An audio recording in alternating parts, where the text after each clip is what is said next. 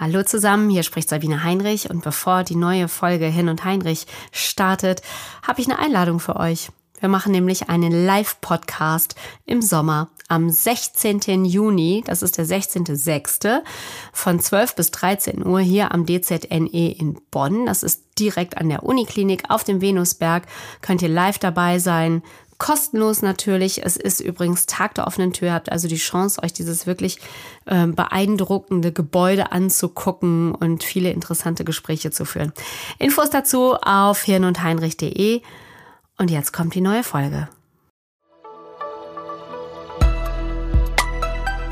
Hirn und Heinrich, der Wissenspodcast des DZNE. Meine Mutter suchte den ganzen Abend nach der Ketchupflasche, die aber eigentlich auch die ganze Zeit direkt vor ihr auf dem Tisch stand. Das hat mir mein guter Freund Andi erzählt und er sagte, das sei für ihn der erste Moment gewesen, in dem er so einen Verdacht hatte, dass vielleicht irgendetwas nicht stimmen könnte, habe das aber dann lange Zeit abgetan. Heute fragt er sich, warum er es abgetan hat. Denn die Diagnose ist da. Seine Mama, 75 Jahre alt, ist an Demenz erkrankt. Herzlich willkommen zu Hirn und Heinrich, dem Podcast des DZNE, des Deutschen Zentrums für neurodegenerative Erkrankungen. Hier erforschen Wissenschaftler und Wissenschaftlerinnen aus 50 Ländern Alzheimer und andere Formen der Demenz, aber auch Parkinson und andere Hirnerkrankungen.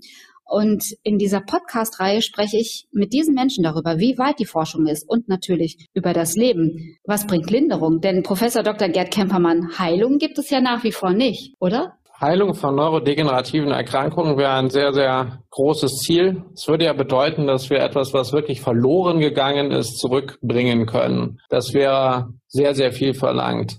Vielleicht kann man aber retten, was noch nicht ganz untergegangen ist und vielleicht äh, kann man, und das ist eher unsere Strategie, überhaupt verhindern, dass es so weit kommt. Alzheimer und viele andere neurodegenerative Erkrankungen, die laufen über Jahre, manchmal Jahrzehnte. Und wenn man etwas fände, das früh einsetzt, diesen Prozess aufhält, dann wäre eben auch viel gewonnen. Sodass man vielleicht nicht die Heilung, was natürlich das Beste wäre, als einziges Ziel anstreben muss, sondern auch ganz woanders ansetzen kann. Ich bin in Bonn, Sie sind am Standort in Dresden. Was ist Ihre Aufgabe hier äh, am DZNE?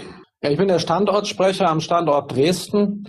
Dresden hat hier im lebenswissenschaftlichen Bereich einen guten Namen für Stammzellforschung, für regenerative Medizin, für Entwicklungsneurobiologie, für Systembiologie. Und aus diesen ganzen Gedanken, die in diesem Umkreis hier auf dem Campus herumgeistern, haben wir ein Konzept ähm, entwickelt, in dem wir uns damit beschäftigen, was im Falle von neurodegenerativen Erkrankungen dem eigentlich entgegengesetzt wird. Wie geht der Körper damit um, das Gehirn damit um? Und dieses damit umgehen, wie beeinflusst das den Verlauf der Erkrankung? Oder, das ist der Hauptschwerpunkt, verhindert vielleicht, dass es überhaupt so weit kommt? Hm. Was Sie am Anfang gesagt haben, die Geschichte mit der Mutter ihres Freundes Andy. Das ist ja ganz typisch, dass ähm, es da so kleine Zeichen gibt. Und ähm, die können auf eine Demenz hinweisen, die müssen das aber nicht. Jeder von uns, spätestens wenn er die 50 überschritten hat, erlebt, dass manchmal setzt da ein bisschen was aus. Das ist aber eigentlich ganz normal. Das heißt nicht, dass wir alle eine Demenz bekommen. Aber einige, viele von uns leider doch, aber sehr, sehr viel später. Und was passiert zwischen diesen ganz dieser Zeit? Was ist das Verhältnis zwischen dem, was wir noch normal empfinden dürfen und dem, was die Krankung ausmacht? Warum gibt es Menschen, die sehr, sehr gut kompensieren, sehr, sehr gut mit der Erkrankung klarkommen, obwohl sie auch da ist. Das nennt man eine Reserve. Und was diese Reserve eigentlich ausmacht, das verstehen wir sehr schlecht. Aber, und das ist die Idee hier in Dresden, sich genau damit zu beschäftigen. Und darüber sprechen wir unter anderem auch jetzt äh, in diesem Podcast. Herr Kempermann, ähm, was hat Sie dazu gebracht, in der Demenzforschung zu arbeiten? Was ist für Sie das Faszinierende daran? Ne, ich bin aus der Forschung über Neubildung von Nervenzellen im erwachsenen Gehirn daran gekommen. Wir haben vor 20 Jahren etwa entdeckt, dass in dem Fall Mäuse in einer reizreichen Umgebung leben, dass sie dann in einer Hirnregion, die für Lernen und Gedächtnis zuständig ist, sie mehr neue Nervenzellen bilden. Nun, neue Nervenzellen sind etwas, das eigentlich gar nicht gibt, denn das haben wir alle in der Schule gelernt, das Gehirn regeneriert nicht. Das stimmt auch, denn wenn es das täte, dann hätten wir eben die ganzen Probleme nicht, die wir bei den neurodegenerativen Erkrankungen haben. Es gibt aber eben eine Ausnahme, Die kann man auch nicht wirklich Regeneration nennen, sondern es ist irgendwie ein Prozess, bei dem diese alte Regel außer Kraft gesetzt ist. Das Gehirn produziert ausgerechnet in der Struktur, die absolut zentral für Lernen und Gedächtnis ist, laufend neue Zellen. Die sind irgendwie in den Prozess der Kognition, des Lernens, des Gedächtnisses eingebunden. Wir verstehen noch nicht ganz warum und wie.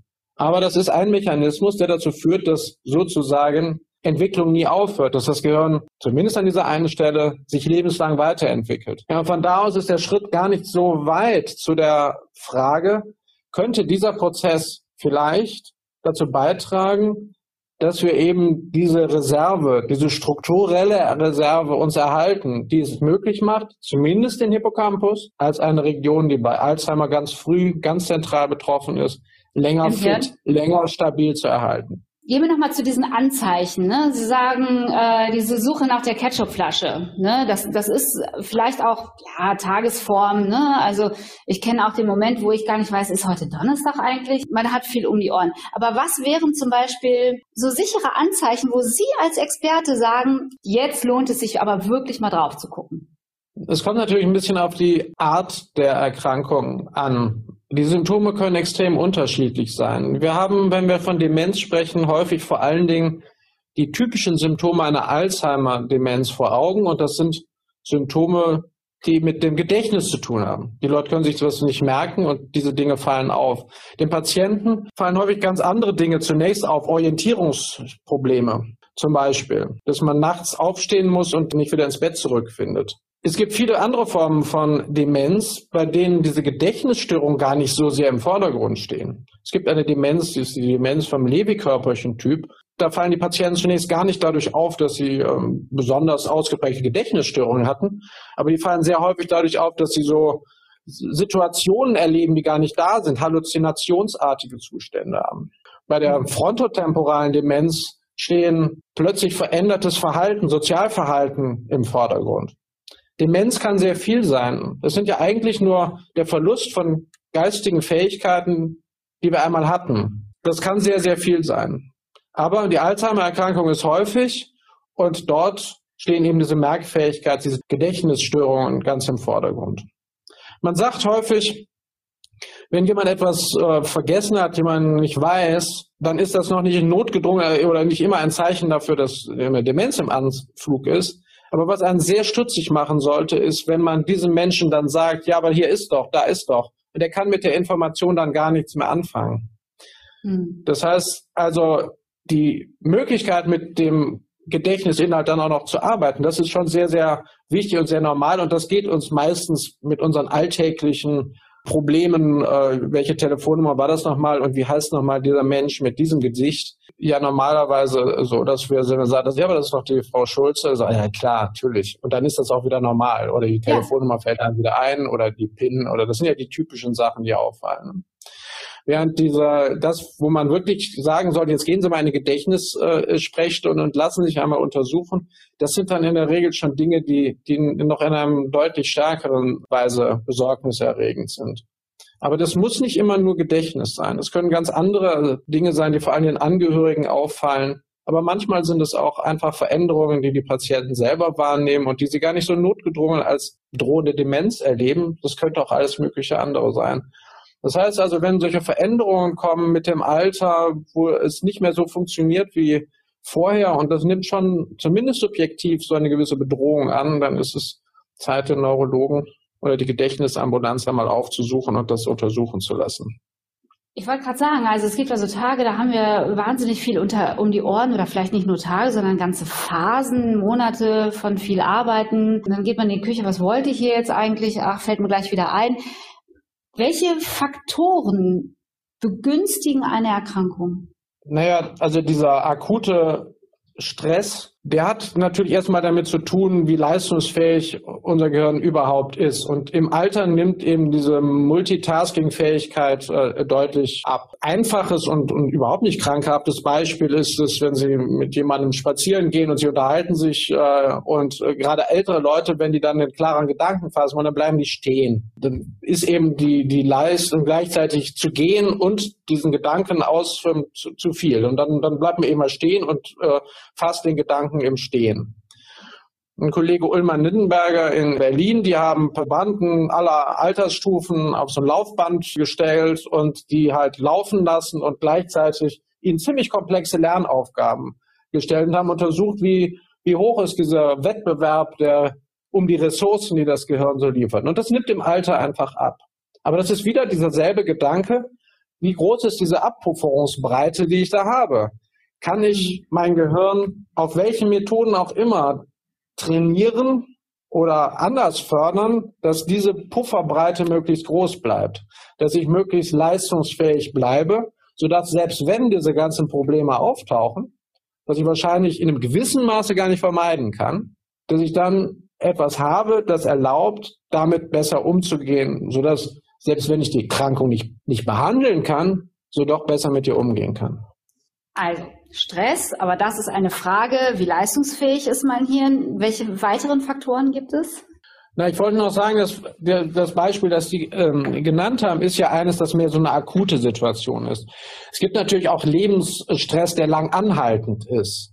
Und mhm. schweres Trauma in der äh, Vergangenheit, das kann, muss aber nicht auch die Entstehung einer Demenz befördern. Eine Depression ist ein Risikofaktor für eine Demenz. Und ähm, es gibt eine Fülle von solchen Risikofaktoren. Die allermeisten davon sind unbekannt und schlicht genetisch. Das ist sozusagen die Ausstattung, die wir mitbringen.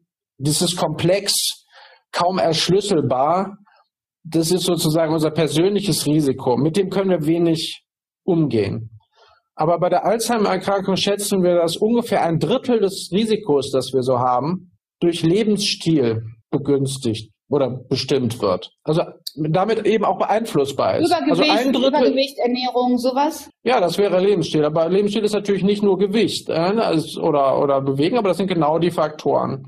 Aber welch, was das wirklich genau ist, Sie sprechen schon die, die üblichen Verdächtigen ähm, an. Nicht? Also Gewicht halten, Alkoholkonsum in Grenzen halten, Blutfette kontrollieren, nicht rauchen. Das sind so, so Klassiker. Das stimmt auch, da haben wir gute Evidenz, dass Menschen im Schnitt, die entsprechend leben, sich ausgewogen ernähren, auf Bildung achten, körperlich aktiv sind, dass die im Schnitt besser im Alter durchkommen, deren Risiko für eine Demenz geringer ist. Oder zumindest die Demenz, wenn sie denn dann kommt, zu einem späteren Zeitpunkt kommt. Das heißt, das ist genau das, was wir also hatten, diese Reserve, die ist eben bei solchen Menschen größer. Bildung ist ein ganz wichtiger Faktor da. Bildung schützt vor Demenz. Das heißt nicht, dass jemand, der gebildet ist, keine Demenz bekommen kann, aber statistisch gesehen bekommt er sie eben, wenn er sie bekommt, sehr viel später. Das heißt also, eine der Maßnahmen, die wir gegen Demenz prophylaktisch tun können, ist bilden. Eine andere, der Superfaktor schlechthin ist körperliche Aktivität. Jemand, der körperlich aktiver ist, hat einen gewissen Schutz. Das heißt nicht, dass dieser Schutz absolut wäre. Es gibt auch Sportler, die Demenz bekommen, selbstverständlich, aber tendenziell unterm Strich später. Das klingt, wenn ich Sie so höre und Sie sagen ja schon, ja, Sie nennen die üblichen Verdächtigen, das klingt so ein bisschen spaßbefreit und elitär, ehrlich gesagt. Naja, das ist genau die Frage. Das, das meine ich nämlich auch und es ist ja auch sehr, sehr schwer, das äh, umzusetzen. Also ich meine, jeder weiß, dass Rauchen nicht gut ist. Es gibt eigentlich äh, keinen vernünftigen Grund zu rauchen. Nicht? Und äh, hat nur Nachteile am, am Ende. Trotzdem ist es sehr schwer, damit das aufzuhören. Das ist natürlich ein Extrem, weil das Nikotin sozusagen im Gehirn direkt die Schalter umlegt. Aber äh, fragen Sie mal Menschen, wie schwer es ist, anzufangen, Sport zu treiben oder anzufangen, bestimmte Ernährungsgewohnheiten abzulegen. Das ist total schwierig. Das ist auch ähm, natürlich einer der Gründe, warum diese ganzen Maßnahmen, äh, die versuchen jetzt über irgendwelche Programme, sei es von der AOK oder in Betrieben, die Menschen zu dieser Prävention anzuhalten, eben mäßig erfolgreich sind. Die können erfolgreich sein, aber im Großen sind sie es nicht, obwohl eben ein Drittel des Risikos für eine Demenz, aber eben auch häufig ein großer Teil des Risikos für Krebserkrankungen, für kardiovaskuläre Erkrankungen über diese Lebensstilfaktoren bedingt wird. Und wenn wir auf die neurodegenerativen Erkrankungen zurückkommen, dann, dann hören wir natürlich in der Zeitung, aus den Medien immer, und das stimmt auch, dass wir bis 2050 ungefähr eine Verdoppelung der Patientenzahlen mit Demenz in Deutschland haben werden. Das ist verdammt viel und das muss ein Gesundheitssystem und eine Gesellschaft erstmal stemmen. Was vielen Menschen aber nicht klar ist, dass nach der gegenwärtigen Wissenslage es so ist, dass bezogen auf das Risiko einer jeden Alterskohorte das Risiko in den letzten 50, 60 Jahren gesunken ist. Das heißt also, mein Risiko, eine Demenz zu bekommen, ist geringer als das meiner Eltern. Das Risiko meiner Kinder wird geringer sein. Und da fragt man sich ja, wie kann das denn sein? Wenn das Risiko zu zwei Drittel genetisch ist, dann die Genetik hat sich nicht verändert in den letzten 60 Jahren.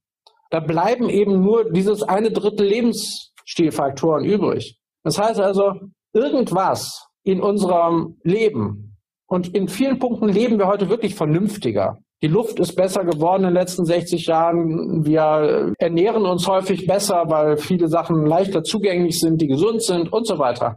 Da hat sich viel getan. Und wir leben aber auch länger. Ja, eben. Und das ist genau der Grund, warum diese Zahlen dann doch hochgehen. Ja, absolut gesehen gehen die Zahlen der Demenzkranken hoch, aber eben vor allen Dingen, weil wir so viele alte Menschen haben. Das heißt, wir müssen lernen, welchen Lebensstil wir brauchen, damit wir mit unseren Bordmitteln möglichst lange gesund leben können. Und auch kompensieren können, dass wir eben 95, 100 oder noch älter werden können. Ein heute geborenes Mädchen hat, soweit ich weiß, eine 50-prozentige Chance, 100 Jahre alt zu werden. Das ist ziemlich viel. Ihr Kernpunkt ist ja, dass Sport und Bewegung gut sind fürs Hirn. Können wir das nee, definieren? Das ja, das, das ist nicht mein Kernpunkt. Mein Kernpunkt ist einfach, dass Aktivität gut für das Gehirn ist, dass man dem Gehirn ich was zu tun nämlich mit Ihnen definieren. Was ist denn Aktivität? Wozu benutzen Sie Ihr Gehirn denn? Und das sind genau die Dinge, wenn Sie einen Muskel trainieren wollen, dann müssen Sie dem Muskel eben auch das zu tun geben, was, was, was er kann und braucht. Also, wir werden sich immer gefragt, ja, was muss ich denn tun, um geistig fit zu bleiben? Neue Kreuzworträtsel lösen. Dann kann man nur sagen, nee, wenn Sie Kreuzworträtsel-Weltmeister werden wollen oder Ihr ganzes Leben lang Kreuzworträtsel lösen wollen, dann trainieren Sie natürlich Kreuzworträtsel. Aber wenn Sie eben nicht so Doku-Meister werden wollen, sondern eigentlich im Alter geistig fit bleiben wollen, um vielleicht nochmal in Italien unterwegs zu sein oder Italienisch zu können, dann sollen sie besser Italienisch lernen. Oder wenn sie ein Instrument spielen können wollen, dann sie, sollten ein Instrument spielen. Oder wenn es andere Fähigkeiten sind, dann sollte man die trainieren. Und das Erstaunliche ist nun eben, dass die körperliche Aktivität in dem, was unser Gehirn tut und wie unser Gehirn reagiert, so wichtig ist. Das erstaunt viele Menschen zunächst, aber das ist eigentlich gar nicht so, so abwegig. Denn wenn Sie sich in der, in der Biologie, in der Evolutionsgeschichte das angucken, dann sind Nervensysteme entstanden, um Beweglichkeit zu ermöglichen. Und das Gehirn kann auch gar nichts anderes als Motorik. Alles, was aus dem Gehirn rauskommt, ist Motorik. Wenn ich jetzt rede, ist es Motorik meines Stimm- und Sprachapparates. Und die ganzen Systeme im Gehirn, die sind darauf ausgelegt, dass alles, was Output ist, Motorik ist. Natürlich ist das eben nicht mehr nur der Output, den auch irgendwie ein kleines marines Lebewesen hatte, das irgendwie ganz am Anfang der Evolution stand und die das mal erfunden haben, dass man so die Bewegung steuern kann. Das ist verfeinert, das ist sehr viel komplexer. Und wenn wir denken und uns etwas nur vorstellen, auch dann werden häufig diese motorischen Areale angesprochen und aktiv, obwohl eigentlich keine Bewegung mehr damit verbunden ist. Das heißt, Gehirne sind für Bewegung da. Und zwar eben nicht nur im Sportsinne, also dass ich hier meine körperliche Fitness habe, die ist ganz wichtig. Aber das Gehirn hat eben auch etwas von Bewegung, geistige und körperliche Bewegung, beide im Gehirn sich abspielen. Ja. Genau. Ich wollte genau. nach der Verbindung für, für fragen. Ein, für ein Tier ist es absolut untrennbar. Kognition und körperliche Bewegung in der Welt. Je größer mein Aktionsradius ist, desto mehr muss ich lernen wenn ich über eine riesige Fläche äh, als Eichhörnchen meiner Nüsse verstecke, dann muss ich mir halt auch in große Fläche merken, wo das war. Das ist oh, eine das kognitive war. Leistung.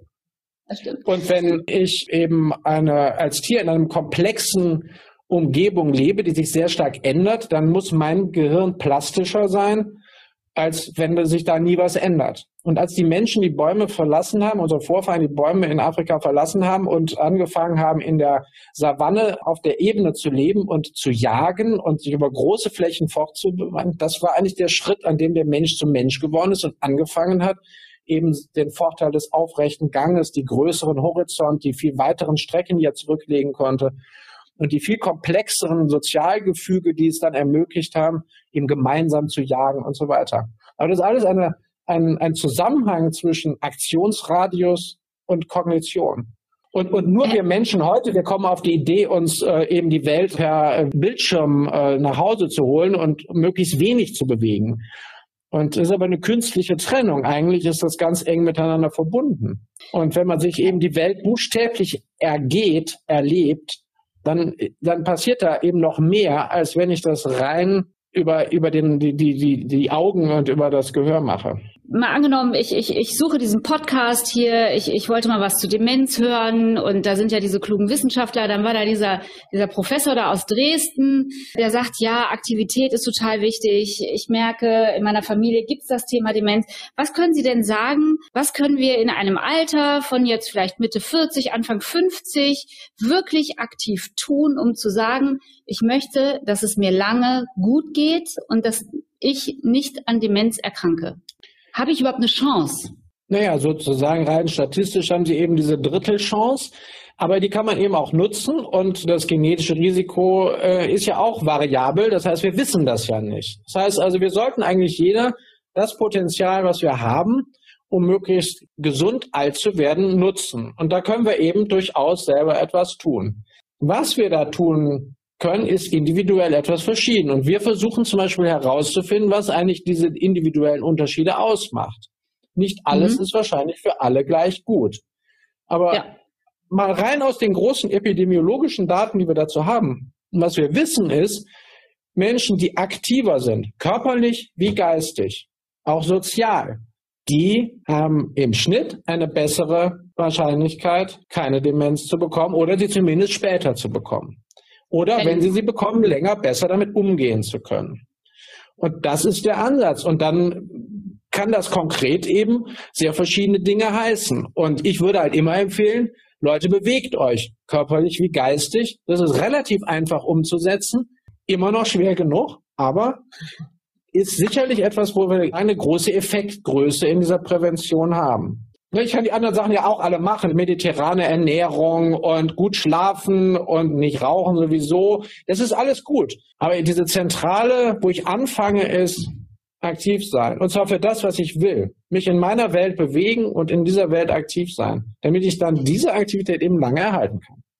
Wenn ich jetzt richtig aufgepasst habe, äh, dann sagen, äh, dann habe ich das so verstanden, hör mal Sabine, geh mal nicht ins Fitnessstudio, aufs Laufband, sondern lauf mal durch den Wald. Das ist Punkt Nummer eins. Also erlebe etwas, sei aktiv auch draußen. Habe ich das richtig verstanden? Also als, als kleines Beispiel? Das ist ein kleines Beispiel, aber das spricht natürlich nicht unbedingt äh, dagegen, dass die Sabine auch ins Fitnessstudio aufs Laufband geht. Das kommt erstens darauf an, was da auf dem Bildschirm läuft und wer da nebenan ist und wie oft sie das machen und ob es ihnen Spaß macht. Wenn Sie sich jeden Tag dahin quälen und das eigentlich das Ätzendste ist, was Sie überhaupt vorstellen können, Sie das nur machen, weil Sie in 35 Jahren dann vielleicht ein bisschen geringeres Risiko an eine Demenz zu bekommen, dann ist jetzt vielleicht nicht ganz die richtige Wahl in puncto Lebensqualität. Und dann bringt das vielleicht auch nicht so viel. Wenn das aber Ihnen Spaß macht und das richtig gut ist und es eben Teil Ihres Lebens und Ihrer Auseinandersetzung mit Welt ist, na dann umso besser. Aber der Gedanke ist genau richtig. Raus in die Welt, Erfahrung sammeln, ja, durch den Wald, aber auch durch die Stadt. Ja, die, das, der Reichtum der Erfahrung nutzen, der sozialen, mhm. der Kontakte. Das alles ist das, was unser Gehirn in Breite anregt. Ne? Und der, das, die interessante Überlegung ist eben, dass der nackte Sport oder die rein geistige, isolierte Beschäftigung mit Kreuzworträtseln und Sudoku, das funktioniert eben nicht so gut, wie wenn ich das aus der Mitte des Lebens heraushole. Und das versuchen wir, so mutig und schwierig das ist, biologisch, neurobiologisch zu erfassen. Was ist das, was da in dieser Mitte ist? Was ist das, was Aktivität in einem ganz profunden und globalen Sinne ausmacht? Das wissen wir nämlich nicht. Wir verstehen nicht, warum ein aktives Gehirn fitter ist, besser mit Krankheit umgeht. Das wollen wir zu mhm. verstehen. Aber wir wollen es nicht verstehen nur durch körperliche Aktivität. Unsere Mäuse laufen in einem Laufrad das ist ein super Modell, um das zu untersuchen, aber ich würde daraus eben nicht ableiten, dass alle Menschen, wenn sie sich fit halten wollen, auf ein Laufband sollen. Das wäre wahrscheinlich nicht der richtige Weg. Aber Aktivität yeah. in einem breiten Sinne, das halte ich für sehr wichtig. Und ich versuche herauszukriegen, wie die individuellen Unterschiede zustande kommen, die bedingen, dass eben für den einen Menschen das Laufband vielleicht ideal ist, aber für die Sabine vielleicht eben nicht. Das ist ja jetzt alles, worüber wir sprechen, eher im Bereich Prävention. Wenn die Diagnose aber schon da ist, welche Rolle spielt dann Aktivität? Im Grunde die gleiche, nur dann stehen andere Dinge im Vordergrund. Also Menschen, die Möglichkeit zur körperlichen Aktivität zu bieten, ist immer gut. Und äh, man hat, äh, das sind wenige Studien, die es dazu gibt, weil die sehr aufwendig sind. Aber ähm, es gibt sie und sie zeigen, dass selbst Patienten mit schwer fortgeschrittener Demenz von körperlicher Aktivität, von Fitnessprogrammen, die dann extrem reduziert sein müssen, weil das gar nicht mehr anders umsetzbar ist, dass sie immer noch profitieren. Die profitieren nicht durch, dass die Demenz besser würde, aber die profitieren für die Lebensqualität. Und sie profitieren häufig im Alltag für die Dinge, die sie da tun müssen.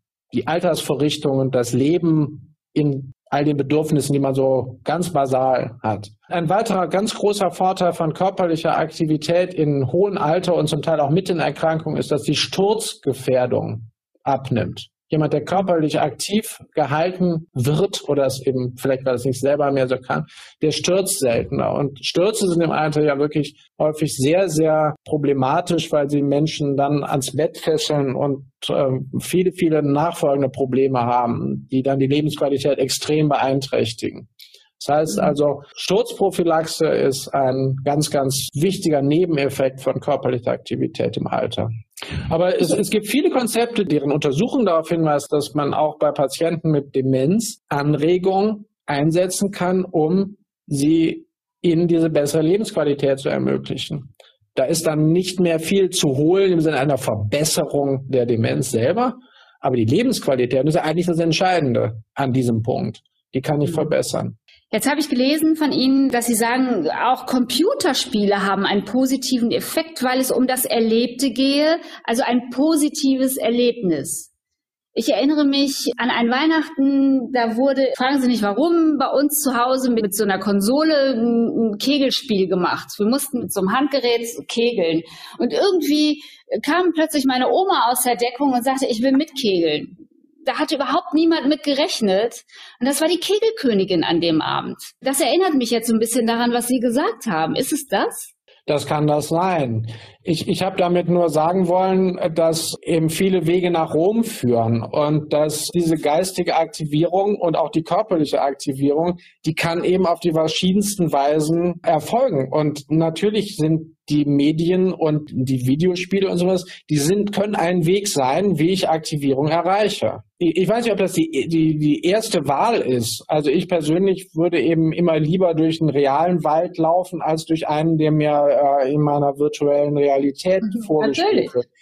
Aber das Gehirn kann das ja manchmal gar nicht unterscheiden. Vielleicht ist das gar nicht so verkehrt. Als ich das damals geschrieben habe, eigentlich vor allen Dingen, dass wir da nicht so ein Vorurteil haben sollten und von vornherein immer wissen sollen, wie, wie diese Aktivität ganz genau zu definieren ist. Weil das führt nämlich wirklich dazu, dass ich hinterher nur darauf gucke, wie sind die Blutfette und raucht denn nicht und was ist der Body Mass Index und sowas. Das ist alles gut und schön, aber wie Sie das am Anfang gesagt haben, ne, das ist lebensfern, das ist irgendwie tot, das, das rennt so hinter Parametern her, aber so lebt man nicht. Ne, ja. Es gibt dicke Menschen, die haben eine hohe Lebensqualität und sind irgendwie dann auch gesünder als manche, die einen ganz tollen Body Mass Index haben, aber ewig miesepetrig äh, sind und dann vielleicht eben auch an anderen Stellen Probleme haben. Also man kann das nicht an solchen einzelnen Sachen festmachen.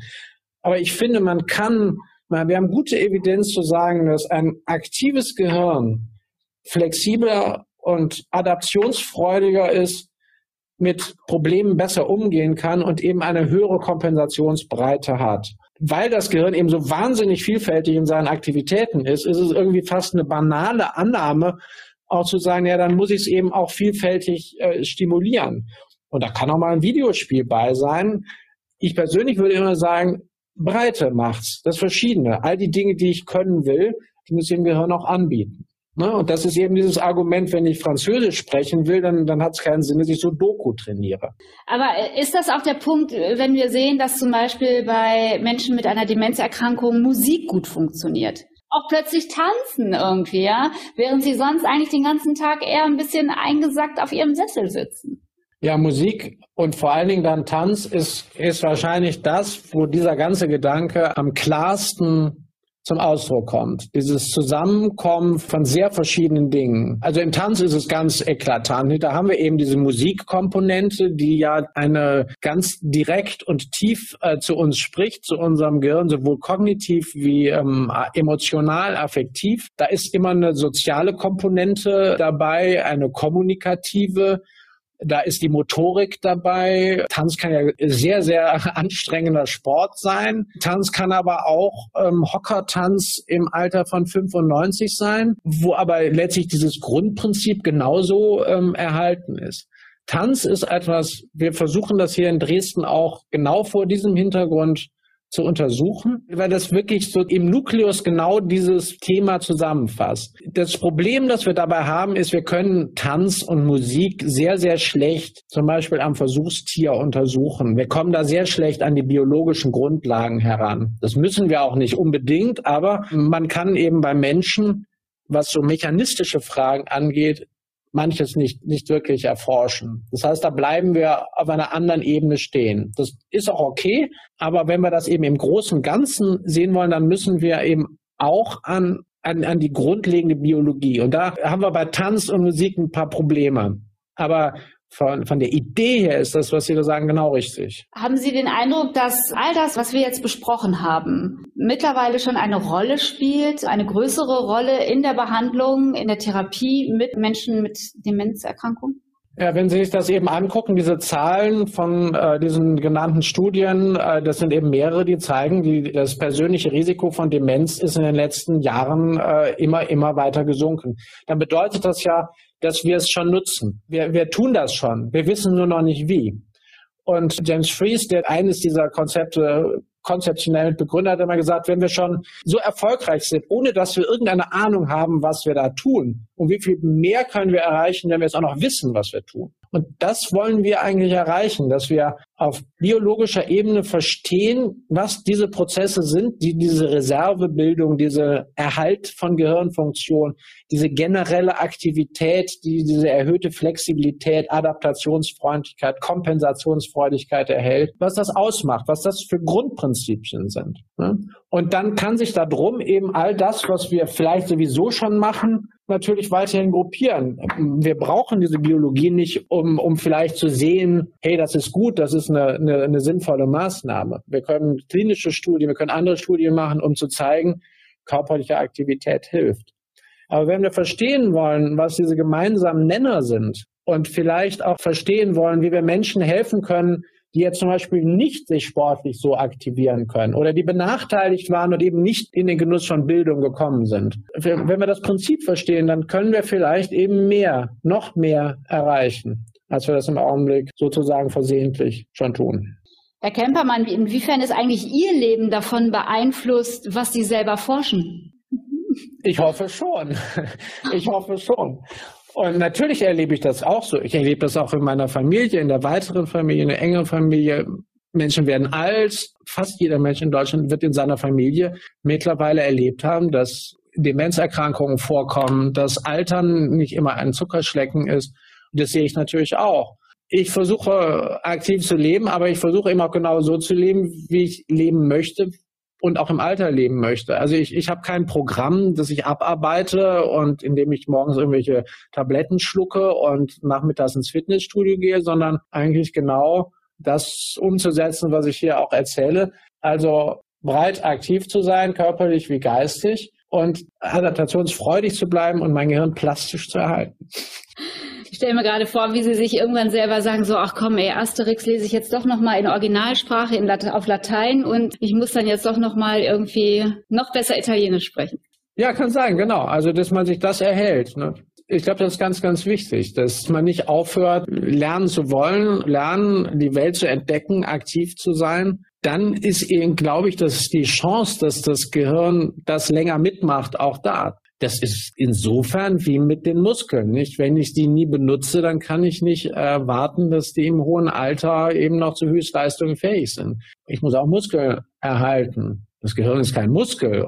Das Gehirn zu trainieren ist was ganz anderes. Aber der Grundgedanke ist der gleiche. Man sagt ja immer use it or lose it. Also wenn du es nicht benutzt, dann wird es halt abgebaut. Und dem kann man was entgegensetzen. Aber eben in meinen Augen nicht so sehr durch das Abarbeiten von irgendwelchen Listen von Tipps und irgendwelchen äh, rein biologischen, medizinischen Parametern, die ich abhake, sondern nämlich in der Mitte anfange und sage, was, was macht denn mein Leben da eigentlich aus? Was will ich denn eigentlich mit meinem Gehirn noch anfangen können, wenn ich 95 bin? Und dann fange ich damit auch jetzt schon mal an. Das ist eine schöne Frage, die wir all unseren Hörerinnen und Hörern an dieser Stelle mitgeben. Und äh, an der Stelle bedanke ich mich. Das war unser Podcast heute Hirn und Heinrich. Vielen Dank an Professor Dr. Gerd Kempermann nach Dresden. Herzlichen Dank fürs Gespräch.